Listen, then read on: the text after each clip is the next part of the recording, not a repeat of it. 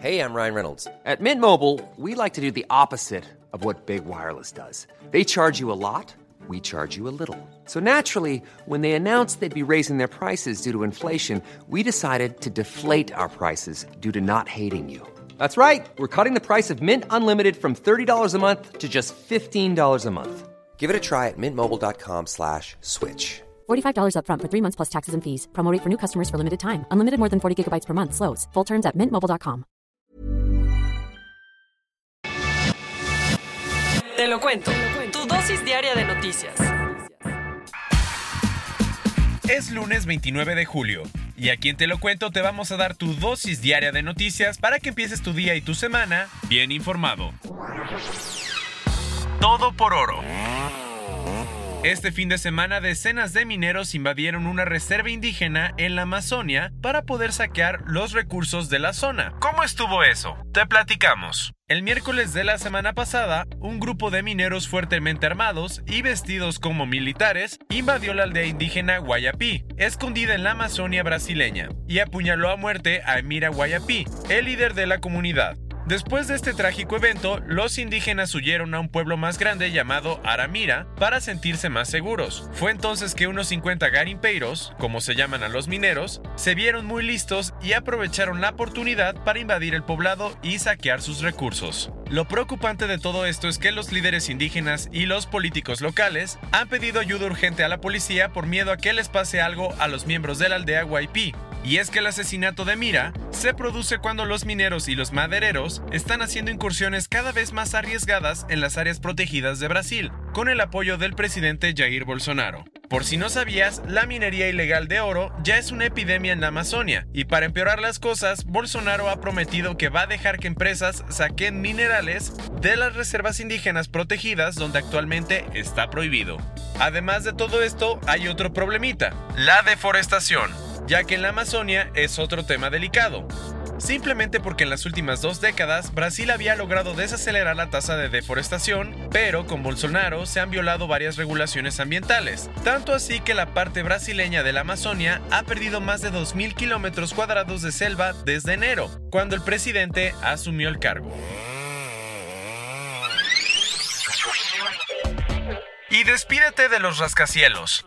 En plena crisis climática, los expertos tienen una solución para que las ciudades ahorren energía, y es prohibir los rascacielos. En todo el mundo, las oficinas, centros comerciales y parques industriales con fachadas de cristal se han hecho muy populares entre los arquitectos y sus clientes porque dejan entrar mucho la luz natural y ofrecen vistas espectaculares. El problema es que al recibir tanta luz y calor natural del sol, toca muchísimo el aire acondicionado para enfriar los espacios, lo que equivale a una gran cantidad de emisiones de carbono. La situación se complica aún más, pues según la Agencia Internacional de Energía, alrededor del 40% de las emisiones mundiales de dióxido de carbono vienen de la construcción, calefacción, refrigeración y demolición de edificios. Por eso varios arquitectos e ingenieros están pidiendo que se dejen de construir rascacielos de vidrio. La solución es que los edificios existentes sean más eficientes energéticamente, que se construya con tipos especiales de vidrio que puedan bloquear la luz solar o generar electricidad, como el edificio Edge en Ámsterdam que utiliza 70% menos de energía que el resto de las construcciones, o que simplemente se prohíban los rascacielos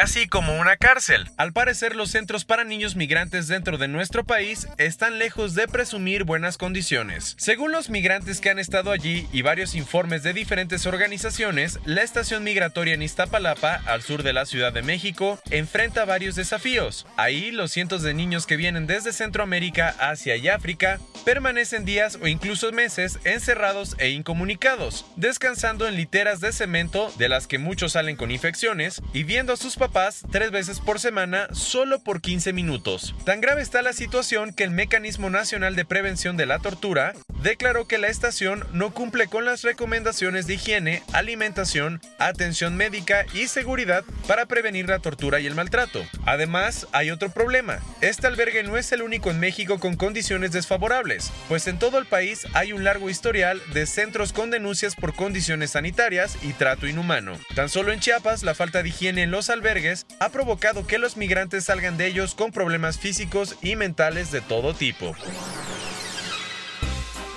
Pasando a nosotros cuentos, te tenemos tu update sobre el barco con migrantes que desapareció a finales de la semana pasada en el Mediterráneo. Lo nuevo es que lamentablemente las autoridades encontraron los cuerpos sin vida de la mayoría de las personas que estaban a bordo de la embarcación. Una sobreviviente explicó que el bote empezó a llenarse de agua unos 90 minutos después de salir de Libia y que el motor se descompuso. Sin lugar a dudas, aunque todavía no se sabe el número exacto de muertes, este accidente se ha convertido en la peor tragedia del mar Mediterráneo en lo que va del año. El viernes comenzaron en Lima, Perú, los Juegos Panamericanos 2019. Los detalles es que del 26 de julio al 11 de agosto, los deportistas van a competir para llevarse una medalla en el mayor evento deportivo multidisciplinario de América.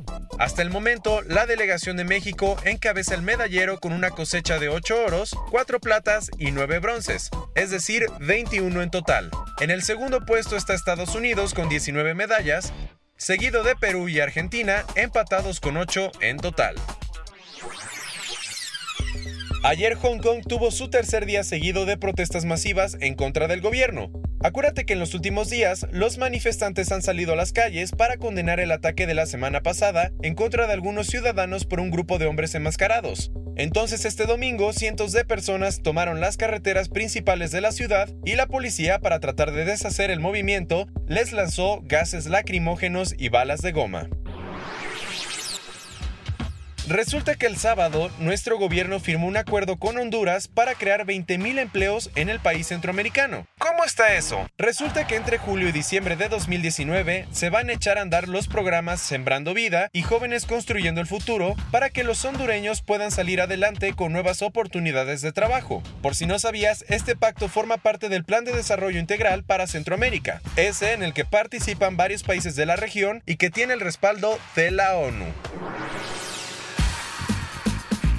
Cerrando con las noticias del día de hoy, por desgracia ayer no todo fueron aplausos y porras en el medio maratón de la Ciudad de México, pues un corredor que participó en la carrera murió. Así es, según el Instituto del Deporte de la Ciudad de México, Andrés Casares Cortina de 35 años recibió atención médica en el kilómetro 11 del recorrido, aunque no estaba inscrito en la carrera y murió tiempo después al sufrir un infarto cardiorrespiratorio. Esta no es la primera vez que un corredor muere en el medio maratón, pues tan solo el año pasado dos personas murieron después de participar en la competencia. Esta fue tu dosis diaria de noticias con Te lo cuento. Yo soy Diego Estebanés, no olvides darle clic y escucharnos mañana.